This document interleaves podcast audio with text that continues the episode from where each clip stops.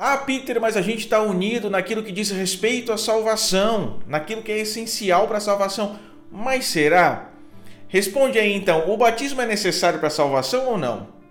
Se tiver três protestantes me ouvindo, é bem provável que cada um deles dê uma resposta diferente.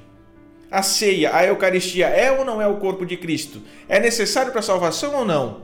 Novamente a gente vai ter uma imensidão de opiniões. Então me desculpem com toda a sinceridade, não há unidade nem mesmo naquilo que é essencial para a salvação. Se um diz que o batismo é essencial e o outro não, se um diz que a ceia é necessária e o outro não, não há unidade nisso. Jesus roga ao Pai para que a igreja seja una, como ele e o Pai são um. O Pai e o Filho não vão divergir sobre o modo como as pessoas são salvas. Tá entendendo?